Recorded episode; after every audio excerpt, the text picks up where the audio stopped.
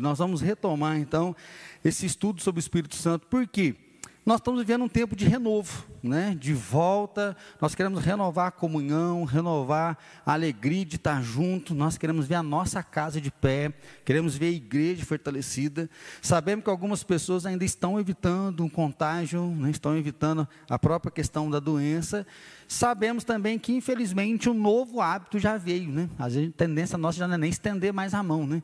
No começo a gente ficava, não sei se eu pego na mão ou se eu dou murrinho. Agora tem hora que a gente já nem dá nada, né? Então você já, já não tem o toque mais, aquela ideia do abraço, né?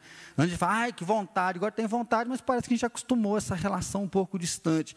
Então nós vamos retomar esse estudo do Espírito Santo para que realmente ele venha avivar o nosso coração, que Ele venha mesmo fortalecer, que Ele continue falando sobre a nossa vida, para aquele que está de pé, ele tenha de novo um contato com Deus, né, que é o Espírito Santo, ele tenha um contato com essa presença poderosa, e clamando também pela nossa família, né? nós temos clamado pelo poder de Deus, pela misericórdia de Deus, nós temos clamado que a mão do Senhor venha encorajar e fortalecer cada um de nós.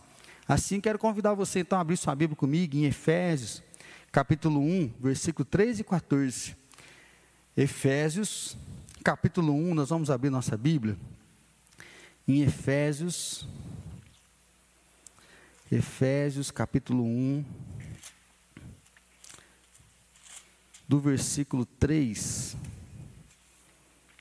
Efésios 1, 3 e o seguinte, ele diz assim: Bendito Deus e Pai de nosso Senhor Jesus Cristo, que nos tem abençoado com toda a sorte de bênção espiritual nas regiões celestiais em Cristo, assim como nos escolheu nele antes da fundação do mundo, para sermos santos e irrepreensíveis perante Ele e em amor. Nos predestinou para Ele, para a adoção de filhos, por meio de Jesus Cristo, segundo o beneplácito da Sua vontade para louvor da glória de Sua graça, que Ele nos concedeu gratuitamente no amado, no qual temos a redenção pelo Seu sangue, a remissão dos pecados, segundo a riqueza da Sua graça. Porque Deus derramou abundantemente sobre nós em toda sabedoria e prudência, desvendando-nos o mistério da Sua vontade, segundo o beneplácito que propusera em Cristo de fazer convergir nele, na dispensação da plenitude dos tempos, todas as coisas, tanto as do céu como as da terra.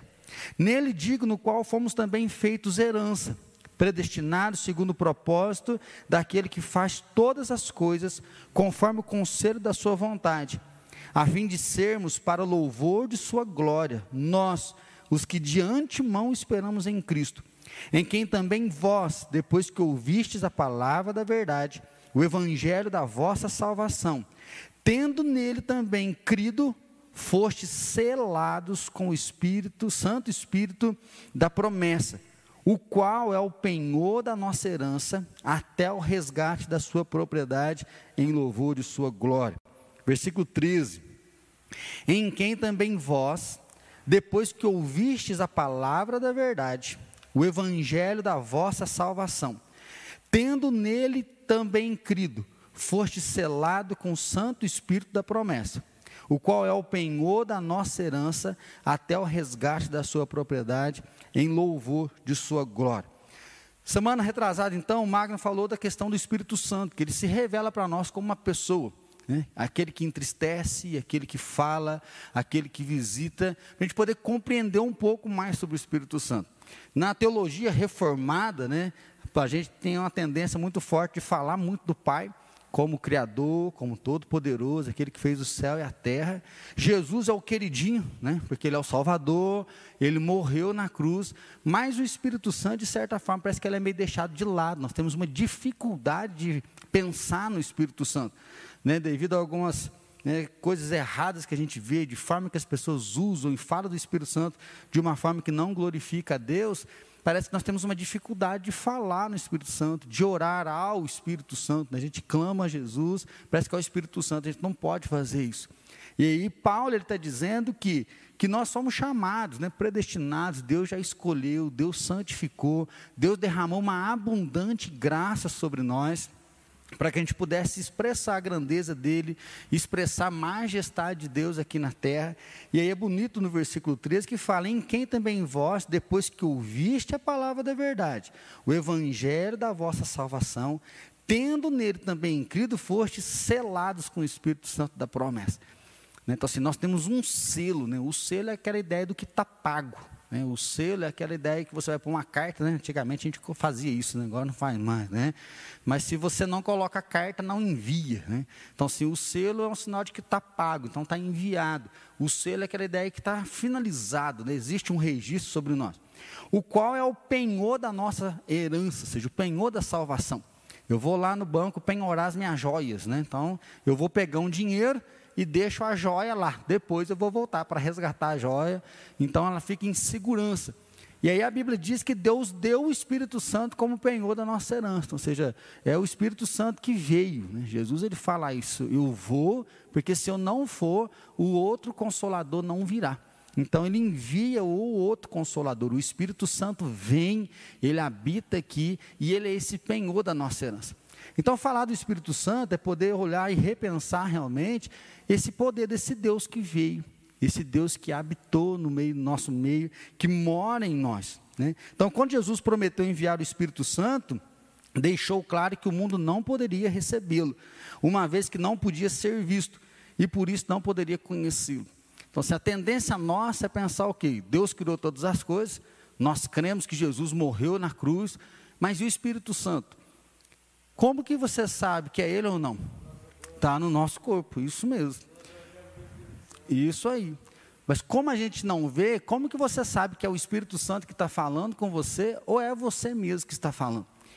Como que você sabe que Deus está ministrando na sua vida ou que de certa forma é a sua consciência que está dizendo não faz isso, não faz aquilo, toma cuidado com isso, toma cuidado com aquilo outro. E aí Jesus ele vai dizer isso, né? Que o mundo não o recebeu porque o mundo não o conheceu. Mas Jesus fala: Vós o conheceis, porque Ele está em vós e Ele habita em vós.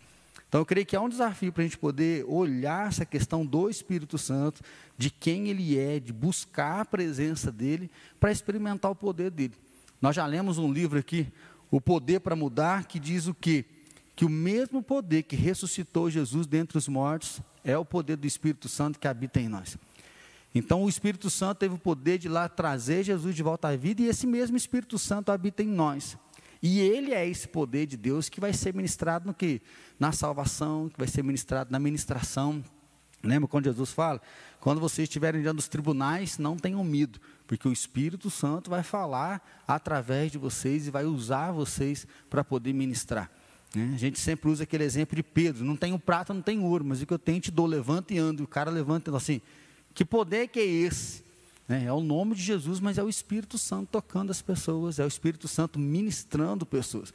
Então eu creio que mais do que nunca nós precisamos voltar o nosso olhar para o Espírito Santo, de relembrar quem Ele é, do que Ele faz, para quê? Para que a nossa casa se fortaleça, né? que a nossa casa permaneça de pé, que a nossa vida permaneça de pé. Então é um chamado para voltar o nosso coração realmente para o Espírito Santo, para que a gente permaneça, né? permaneça de pé, para que a nossa casa se converta mesmo, que a igreja se fortaleça, é firmado nele. Diante disso, hoje, nós vamos ver alguns símbolos. Né? Então, assim, o Espírito Santo ele se revelou como uma pessoa, a gente já tinha visto isso, e agora a gente vai ver com alguns símbolos que a Bíblia fala do Espírito Santo, para a gente poder ver nesse símbolo remete a algo. E aí falar de símbolo é falar de algo que não é, ele não é limitado. O símbolo é ilimitado, né? A gente brincava que antigamente começava uma propaganda, laranja e azul, Itaú, né? Não precisava nem aparecer o nome, né? Você vê um negócio vermelho com as letras brancas e um suadinho, Coca-Cola, né? Então, assim, só de olhar na cor, né? O símbolo está tão gravado, tão forte, que só de olhar a gente já sabe. Né? Banheiro, às vezes não está nem escrito homem ou mulher, mas pelo que está lá no desenho, você já sabe para onde vai direcionar. Então, quando a gente fala de símbolo, é isso, que o símbolo ele é carregado de significado. Né? E aí, quando você enxerga aquele símbolo, ele vai te dar uma amplitude. Então, é isso que a gente tem que começar a olhar o Espírito Santo nisso, né? que a Bíblia vai dizer que ele é o vento, ele é uma pomba, ele é o óleo. Então, ou seja, ele está trazendo uma simbologia do que ele faz, né? de como ele opera. Qual é o problema nosso? É que a gente vê o símbolo, gosta dele e começa a adorar ele. É, aí que o bicho pega, né? Então, assim, esse é o problema. A tendência nossa é olhar a manifestação de Deus, o poder de Deus e começar a adorar. A gente sempre quer colocar algo para adorar. Né? Lembra lá as, as dez tribos, quando separou de Israel, né, de Judá, eles começaram a adorar um bezerro de ouro. Então, assim, é muito rápido a queda, né? É muito rápido. Por quê? Porque o homem quer adorar alguém, está sempre buscando esse sistema de adoração. Tem lá quando estava tendo aquela morte do povo no deserto, e aí Deus fala: olha, levanta uma serpente de bronze, e quem olhar para essa serpente, ela, ele vai ser curado, né, não vai morrer. E aí o povo começa a orar para aquela serpente de bronze e não morre. E o que, que a gente vai ver depois? Eles começam a prestar culto a Neustan, começam a adorar a serpente. Então, sim, as pessoas têm uma dificuldade de ver o poder de Deus para a vida das pessoas. Né? E aí eles começam a adorar o símbolo ao invés de adorar né, aquilo que realmente o símbolo vai trazer para cada um de nós. Assim, então, nós vamos ver alguns símbolos para a gente poder estudar junto. Êxodo 10, 19, a gente vai ler alguns textos a mais hoje. Se você quiser olhar aí, Êxodo 10. Êxodo 10, versículo 19.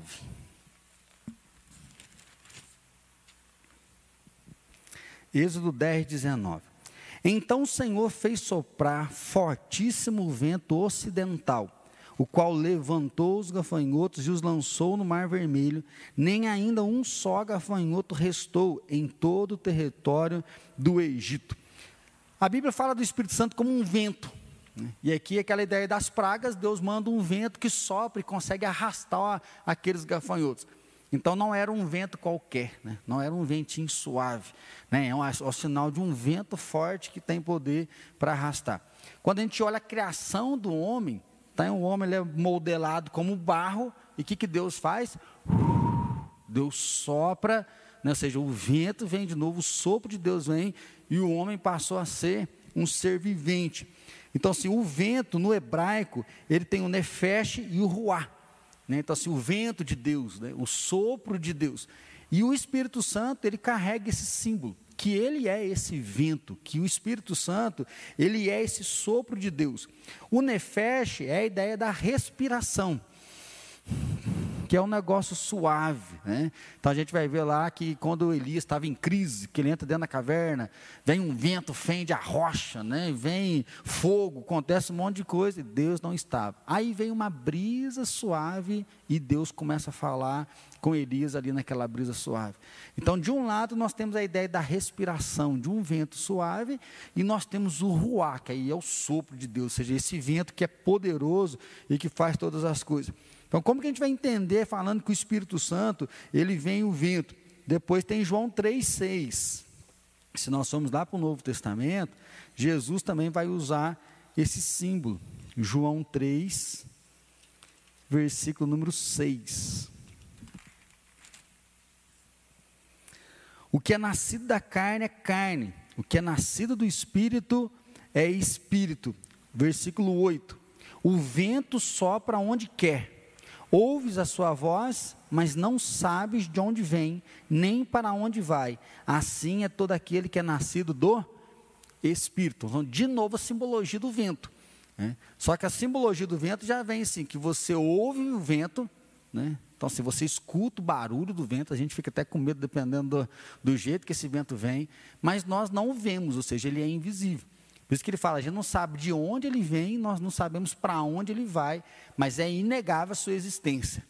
Né? Então, afinal, tem que ver para crer. Né? Então, assim, o vento a gente não vê e crê, né? porque ele é invisível. E aí Jesus fala, assim é aquele que é nascido do Espírito Santo. Outro exemplo que nós temos é lá em Atos 2,2. Esse acho que você deve lembrar. A igreja inteira está reunida, eles estão orando, intercedendo, e em Atos 2,2 vai dizer que veio como um som de um vento impetuoso e o Espírito Santo é derramado sobre as pessoas. É. Atos, ele é bonito para a gente poder estudar e interessante, porque Jesus fala, eu vou e o outro consolador vai vir. Então, assim, quem que é esse outro, né? Se as pessoas tinham dificuldade de acreditar em Jesus, mesmo ele fazendo um tanto de milagre, assim, como que vai vir outro? Como que a gente vai crer nesse outro? Que jeito que é esse outro?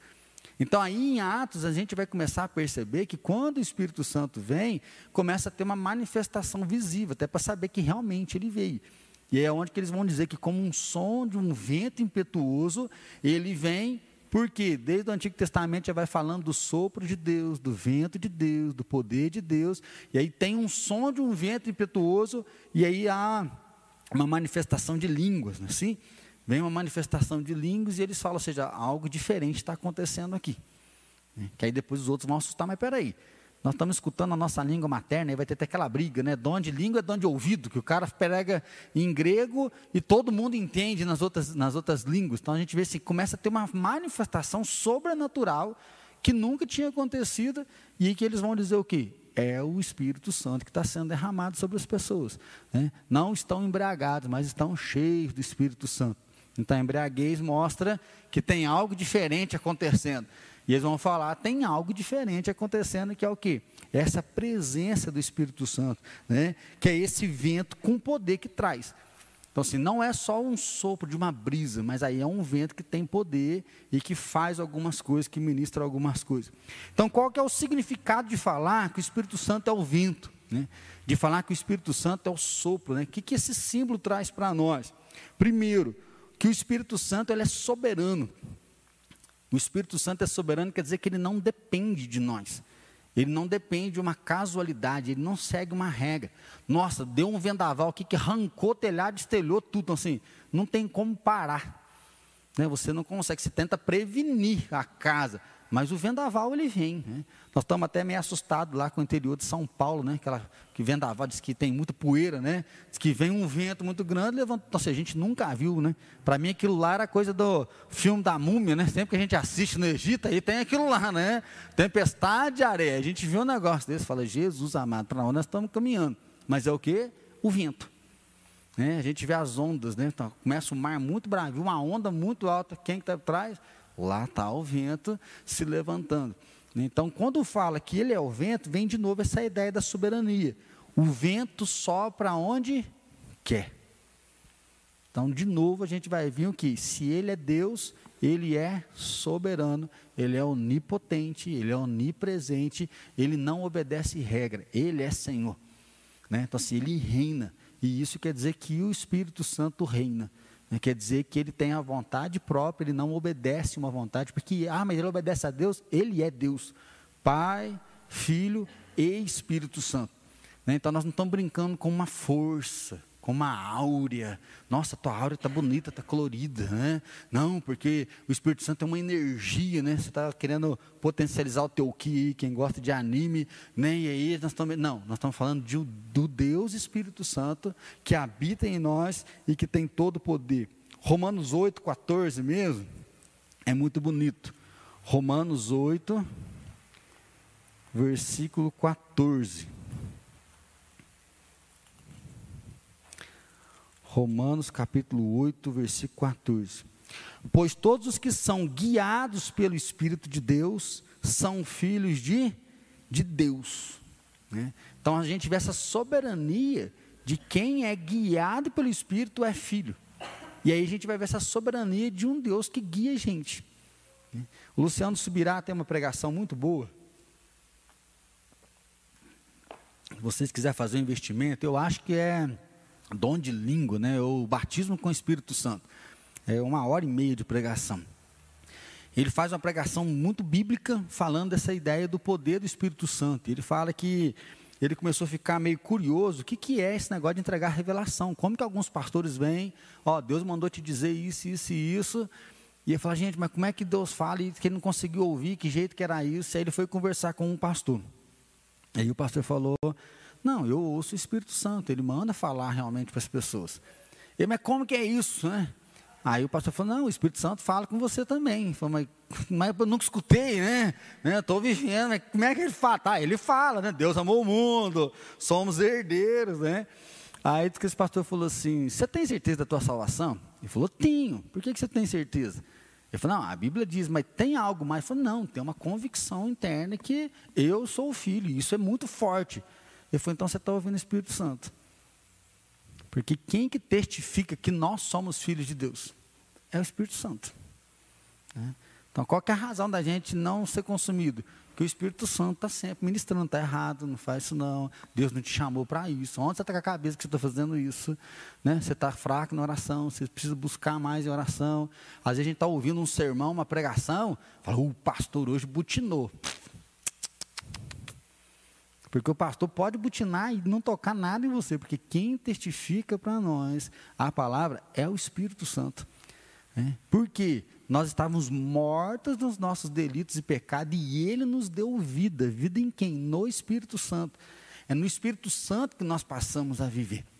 Né? Então é bonito Paulo, né, a concepção dele, que fala: Pois todos que são guiados pelo Espírito são filhos de Deus, porque há essa confirmação que o Deus soberano habita em nós. Né? Você viu? Nós somos templo. Conhece a palavra ainda. Às vezes pode estar desviado, pode ter feito uma escolha que não é legal, pode estar afastado um pouco de Deus, mas sim, eu sei o que está acontecendo. Por quê? Porque Ele é soberano. Porque Ele fala em nós.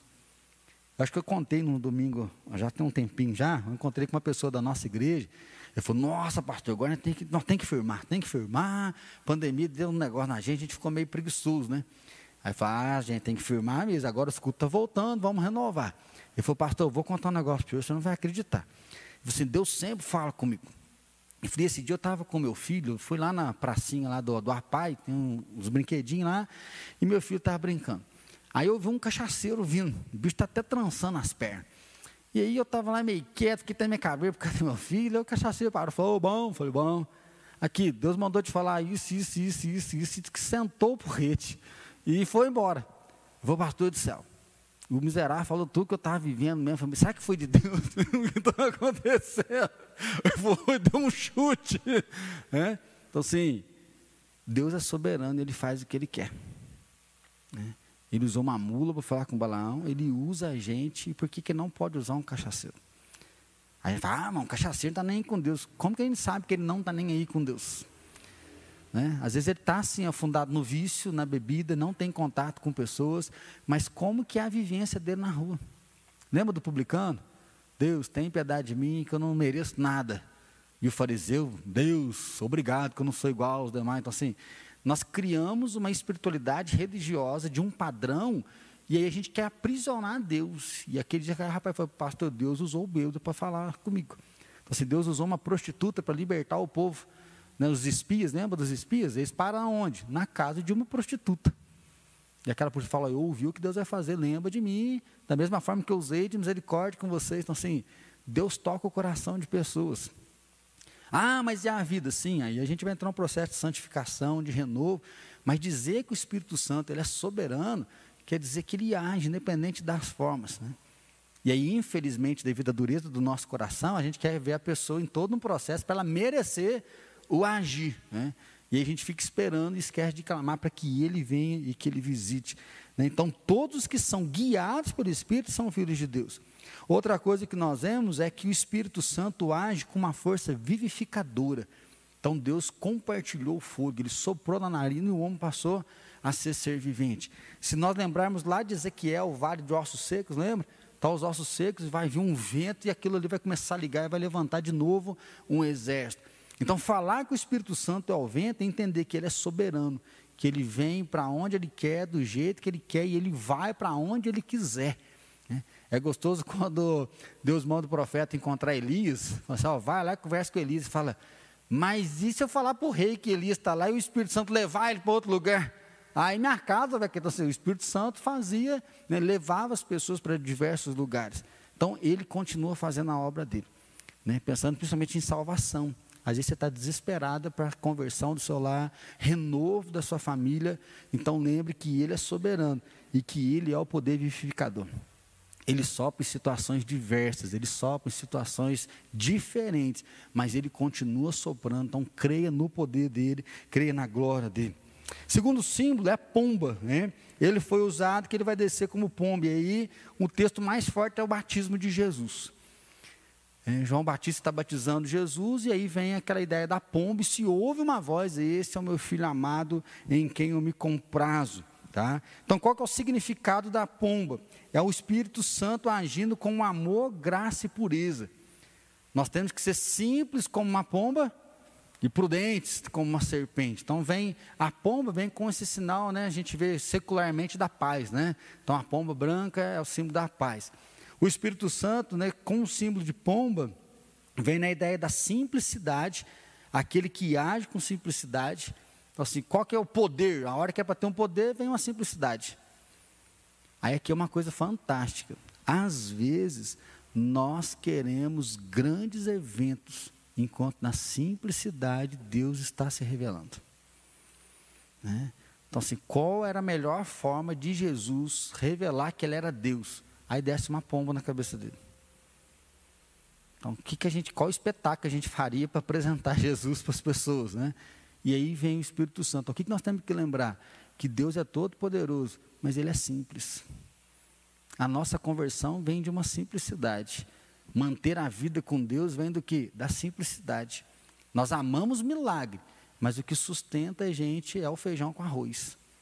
O que sustenta a gente é o amor. E aí, quanto mais tempo de casado você tem, mais a gente percebe que o amor é uma decisão de manter, de honrar, de cuidar, de zelar, e não daquele negócio arrebatador né, que carrega você todo o tempo.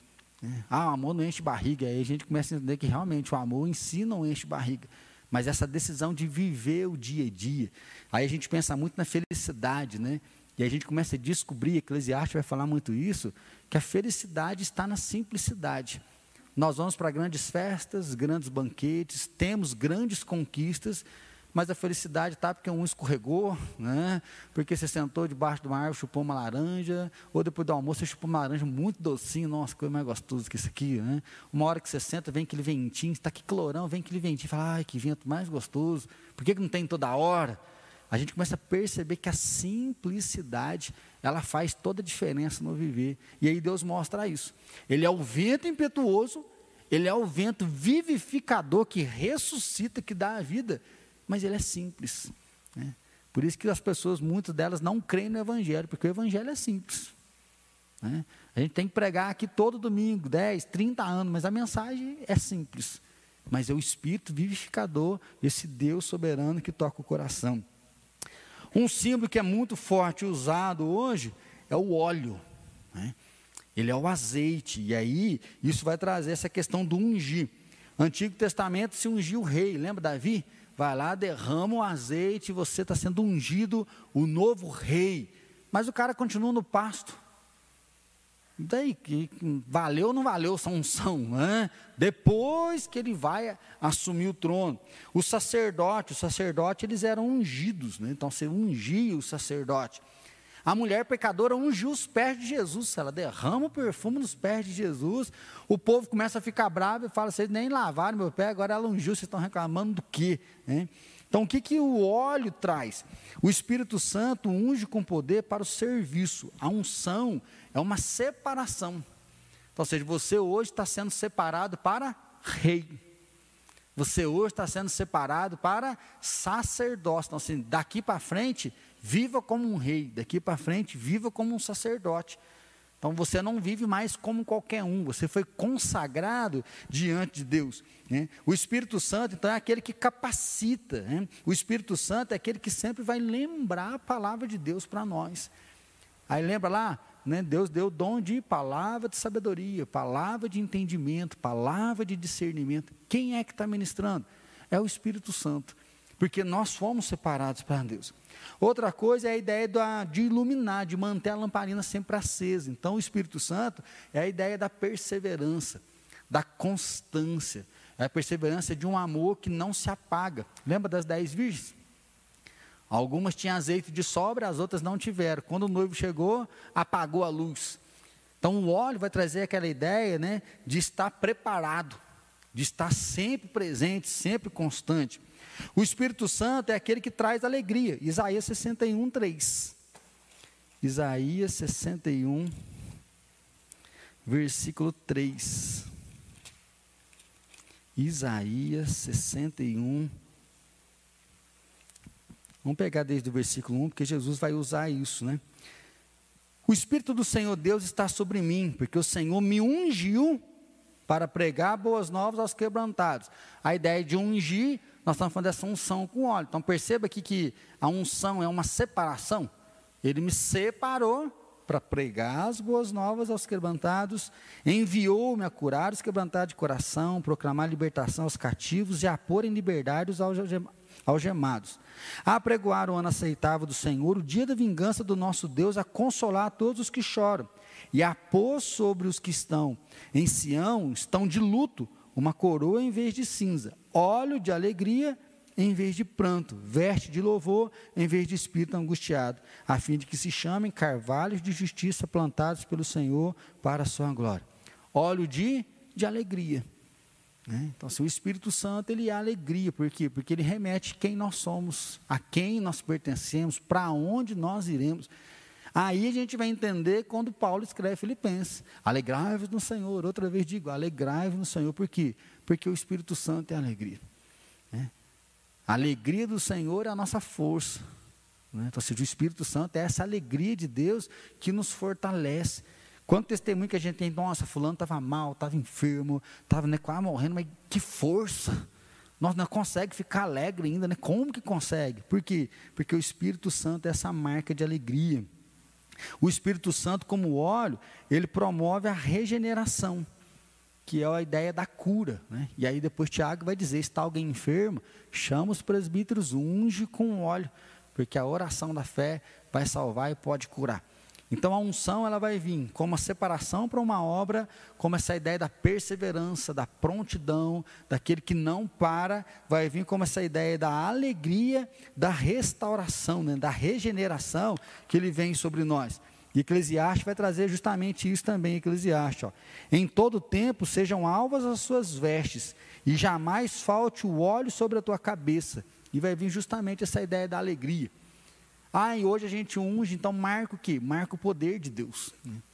Teve uma vez que eu contei para vocês aqui que a gente foi orar com uma pessoa, e ele falou assim que o demônio ficava numa figueira. A figueira tinha mais de 100 anos, uma árvore muito antiga, foi, pastor, eu estou trabalhando aqui, ele fica suviando, eu vejo ele lá em cima daquela figueira, ele fica suviando, suviando, me perturba, de lá ele vem, aí depois eu já não vejo mais nada.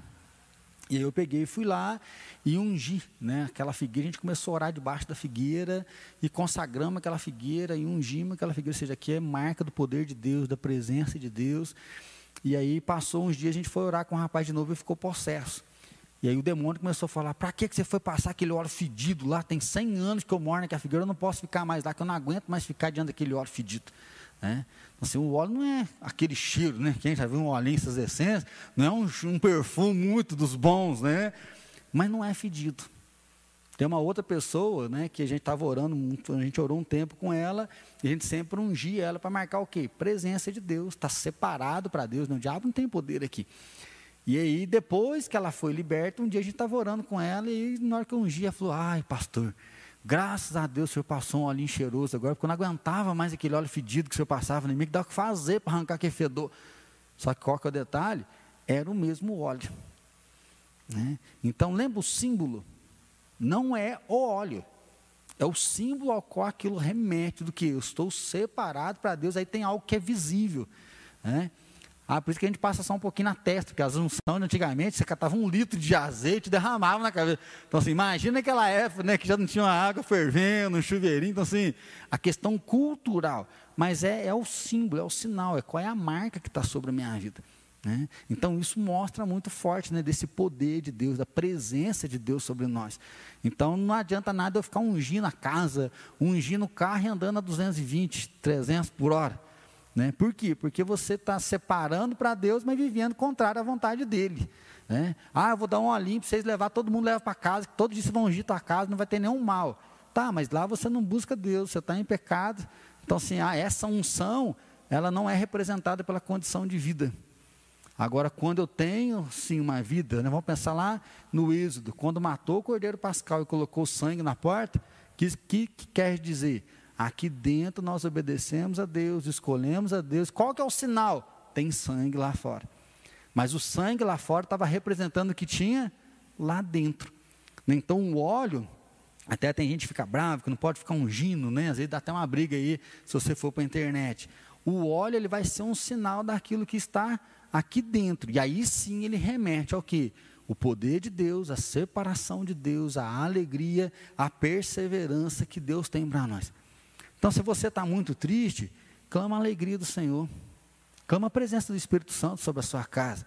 Se você está sentindo que você não é filho, se consagre, falando, Deus, eu quero ser separado do Senhor, eu quero entregar minha vida em consagração. Então, assim, começa a orar por aquilo que o Espírito Santo é, ministrar para que isso seja real sobre o teu coração. Um outro símbolo que nós usamos muito, né, e aí nós temos que até tomar cuidado, é o fogo. Então, assim, fogo consumidor vem sobre nós, né? E aí incendeia a tua igreja, aí de novo há um quebra-pau, né? Então nós temos que fazer uma ponte cultural em que sentido?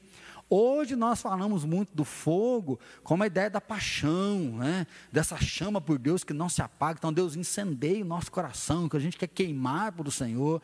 Então, assim, podemos cantar? Podemos, porque é uma metáfora, né? nós estamos usando algo que é da poesia nossa, então que esse fogo de Deus nos consuma. Porque quando a gente vai para a palavra, o fogo de Deus ele é juízo. Então, o vento que vivifica, o soberano, a alegria, a separação, esse poder, o fogo de Deus para a palavra, ele vem como juízo. Lembra Sodoma e Gomorra? O que, que aconteceu? Ela foi julgada. Qual que foi o juízo? Chuva de Sarai, ou seja, chuva de fogo sobre eles. Se você for olhar lá em Jó, ele fala, ouvir no depósito de nuvem e de pedras de fogo, ele vai mencionar isso. Então, que, que ele está enxergando esse fogo consumidor? Se você der uma olhadinha depois, 1 Coríntios 13, ó, 1 Coríntios 3, que Paulo vai falar sobre o galardão, lembra lá do texto do galardão? Que nós vamos comparecer diante de Deus vamos receber ouro, prata, pedra preciosa, madeira, palha e feno. Né? Seja, a ideia que Paulo dá é que nós vamos levar nossas obras e Deus vai dar um, como se fosse um pagamento pelas nossas obras.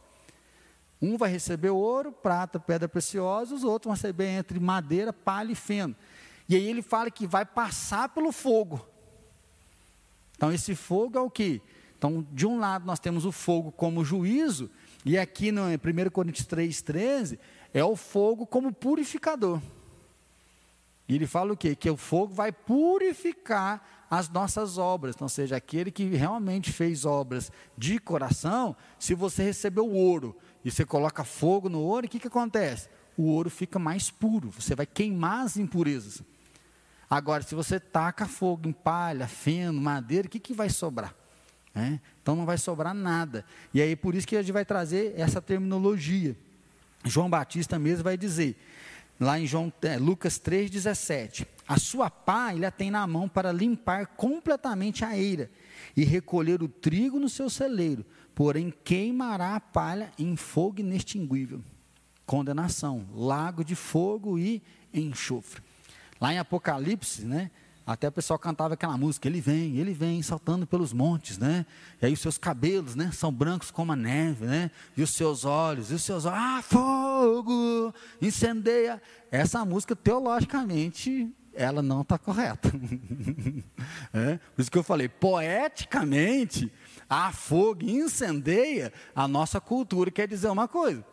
Agora, você pegar um texto que fala o que ele vem saltando pelos montes, o texto diz isso, a ideia do noivo, de vistoso, né, de forte, cabelo branco, é a ideia da sabedoria, do conhecimento, porque é o idoso, né, aquele é um ancião entrado em dias, vai dizer que os pés dele é bronze, né, ou seja, é algo que não quebra, ou seja, o reinado, o domínio dele vai ser eterno. E os seus olhos, aí já é um engano. Ah, fogo! O que, que é o fogo? É o fogo consumidor. É o fogo que queima a mentira e revela realmente a verdade. Aí sim, incendeia a tua igreja para revelar a verdade. Aí deixa o pau comer. Né? Aí é teologicamente está correto. Né? Então pode consumir nós igual e Abiú. Se nós tiver em pecado, mata todo mundo. Mas se nós estiver bem na vida, que se levante. Né? Ai, acabei de lembrar aqui, né? O que, que acontece com Nadab e Abiú? Levam fogo estranho no altar e enviam o juiz de Deus e consome eles. Então o Espírito Santo, ele é alegria, mas ele é a verdade. Então, assim, com Deus não se brinca, de Deus não se zomba, porque Ele é real. Então, aí vem de novo esse momento, a gente poder lembrar quem Ele é. É o fogo que purifica e é o fogo que julga cada um de nós. Então, cuidado, né? Com Deus não se zomba. Acho que aí essa é outra palavra que a gente tem que tomar cuidado nos nossos dias. Ai, Deus me livre. Ai, mas quem me dera, né? Ah, então assim, até nas músicas a gente usa o nome de Deus. Né? Essa ideia de tomar o nome de Deus em vão. Ah, eu juro por Deus. Não, eu prometo que eu vou fazer. E você coloca Deus numa palavra normal e já virou inválido. Por quê? Porque a gente está brincando com aquele que é santo, aquele que é o Todo-Poderoso. Vamos voltar à reverência. Diz que os escribas, né, que eram os copistas da Bíblia, eles usavam uma caneta separada só para escrever o nome de Deus. Então eles vinham escrevendo, na hora que está Deus, eles pegavam uma, a, a ideia dessa reverência, que para o nome de Deus é só aquela caneta ali. Né? Então, assim, aí vem até a ideia do Adonai para não pronunciar o Yahvé, o Javé que a gente fala, para não tomar o nome de Deus em vão. Então, eles tomavam até esse cuidado de achar uma outra palavra para não ficar pronunciando o nome de Deus de qualquer forma. Paulo, por outro lado, vai dizer: não apagueis o Espírito Santo. Que aí vai ser aquela ideia do óleo que acende a lamparina, né? Que o Espírito Santo esteja sempre queimando, que ele seja sempre perseverante. Aqui eu acho que cabe para a gente poder relembrar isso. 1 Tessalonicenses 5,19. Não apagueis o Espírito Santo que está em vós. Na pandemia, muitas pessoas apagaram. Só que a gente fala assim: ah, pandemia. Pandemia não apagou nada. Quem apagou fomos nós. Né? A pandemia foi só a pandemia. Mas nós permitimos aquietar, relaxar, deixar a preguiça tomar conta, é igual às 10, às 5 virgens. Tem lamparina, está aceso, mas chega uma hora que acabou o azeite. Então, você tem muito crente que está brincando. Tem muito crente que está permitindo esse apagamento. Por isso que Paulo diz: não embriagueis com vinho, mas enchei. Ou seja, que esse fogo sempre esteja queimando. Nós devemos dar esse lugar para o Espírito Santo. Penúltimo lugar, se nós falamos do fogo, também o Espírito Santo vem como sinal de água. E aí, lá em Ezequiel vai dizer que há um rio né, que vai sair do trono de Deus, Apocalipse vai dizer isso, que esse rio vai trazer águas vivas, né, que vai fortalecer. Jesus fala com a mulher samaritana que se ela beber da água que ele tem para dar, jamais ela vai ter sede. Então, do que, que Jesus está falando? É da vida eterna, é do Espírito Santo que vai estar nela e vai saciar a vida dela, que vai jorrar para a vida eterna. E João 4,14 diz isso: que esse rio vai fluir e vai jorrar para a vida eterna.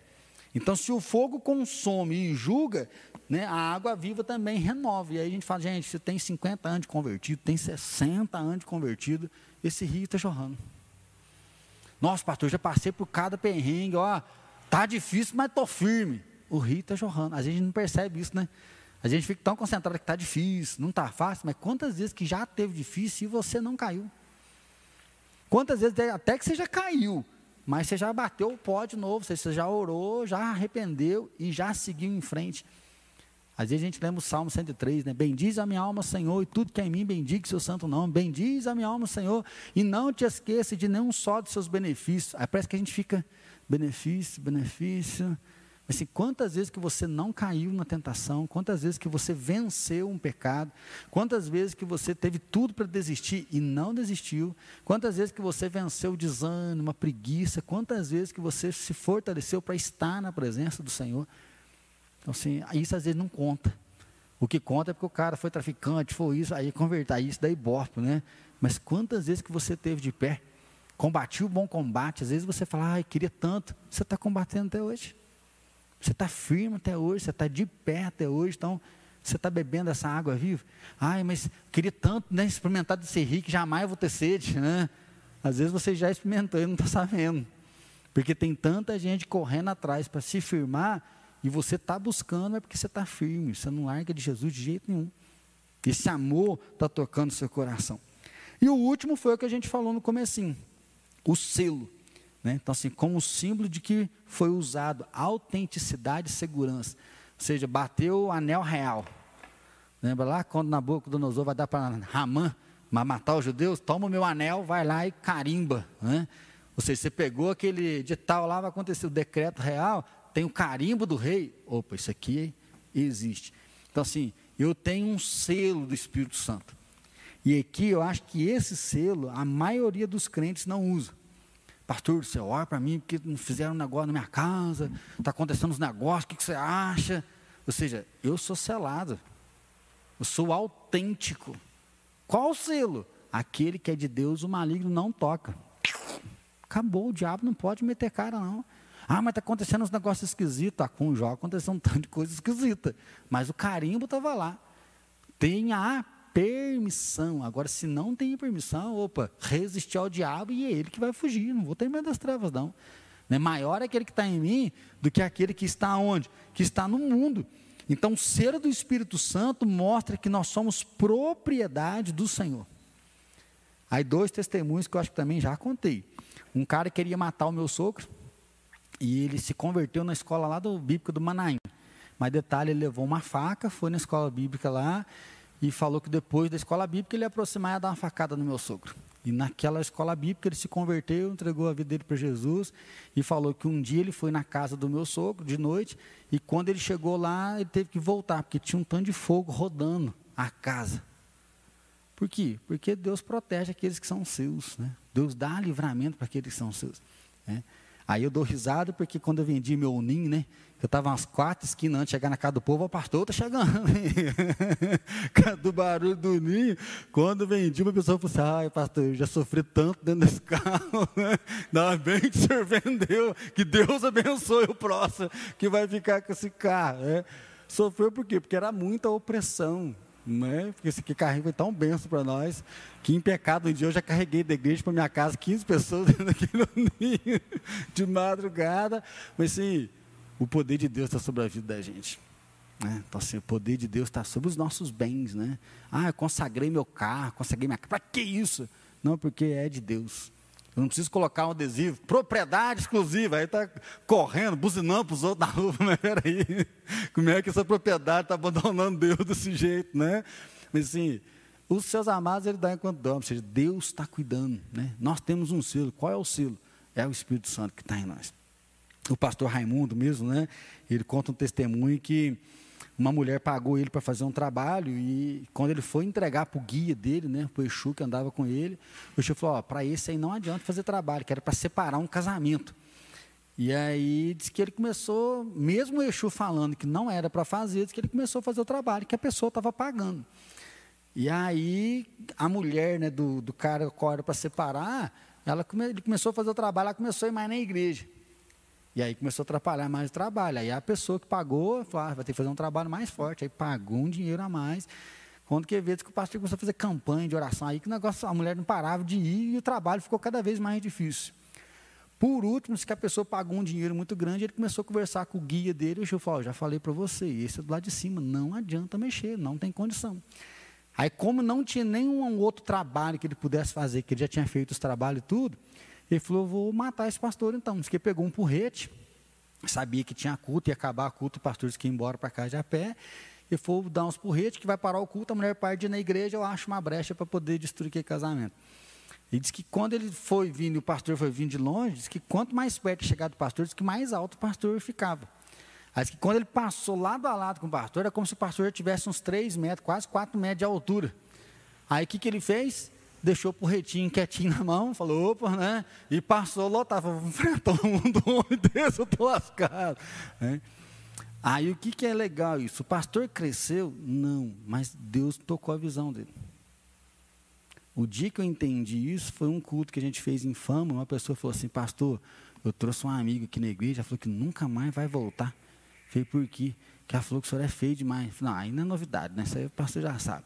Ela falou: É, mas que a tua cabeça relava no teto, e um olho ia para frente e o outro olho ia para trás.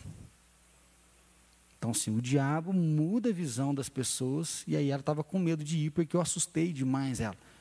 Mas naquele dia, Deus colocou o pastor como quatro metros de altura, e o Raimundo afinou. Aí foi onde ele começou a questionar. O Exu veio, o que, que você está fazendo? Você é louco? Ele falou, louco, eu sei, você não, você não tem todo o poder. E ele começou a questionar que a vida inteira ele serviu o Exu dele, e ele viu que o Exu era limitado. E ele fala que dali que começou o processo dele de conversão. Por quê? Porque nós temos selo do Espírito Santo.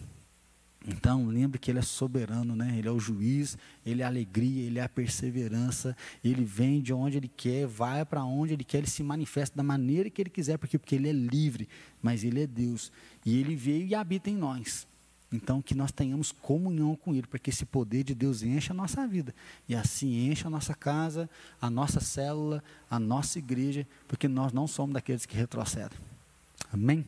Vamos curvar nossa cabeça? Clama então a presença do Espírito Santo sobre a sua vida. Clama a presença de Deus sobre o seu lar. Pede para que esse vento sopre. Peça para que esse vento dê um novo tempo no seu casamento, um novo tempo na vida dos seus filhos. Nós temos orado tanto por um avivamento, nós queremos um novo tempo de Deus, um tempo de renovo, uma fé vibrante, uma fé simples, uma fé saudável, mas uma fé ousada e poderosa para a glória dele. Pai de amor, é tão gostoso da tua palavra, porque é tanto poder, mas com tanta simplicidade. Ah, Deus, a gente não quer perder a nossa vida na correria, buscando, buscando, desenfreado. Nós queremos aprender, nos deleitar, nos lançar em Ti. Saber que esse rio de água viva já passou por nós. Saber que o Senhor tem renovado a nossa fé, a nossa esperança a todo momento Pai querido, assim continua soprando esse vento sobre o nosso casamento, sobre os nossos filhos, sobre nossos netos, que o Senhor continue soprando essa separação, o nosso chamado, separando aí o nosso dom, que haja sempre esse azeite na nossa lamparina, que esse óleo de alegria, óleo de cura nos revista, Espírito Santo, nós queremos mais de Ti, queremos vivenciar com o Senhor e queremos ter uma fé corajosa, uma fé ousada, uma fé poderosa e uma fé simples na tua presença. Assim, Pai, ministra a nossa casa, ministra a nossa célula, ministra essa igreja e que o Senhor traga um novo tempo de despertamento, um novo tempo de avivamento sobre nós. Pai Santo, toma então a nossa vida nessa tarde, domingo, da paz, da descanso, da renovo, ó Pai, visita cada um de nós aqui hoje à noite Traz aqueles que desanimaram, traz aqueles que se frustraram, traz aqueles que estão precisando do teu renovo, fortalece o coração daqueles que estão perseverantes e que mais uma vez o Senhor ministre sobre nós, dessa forma que nós oramos no nome de Jesus. Amém, Senhor.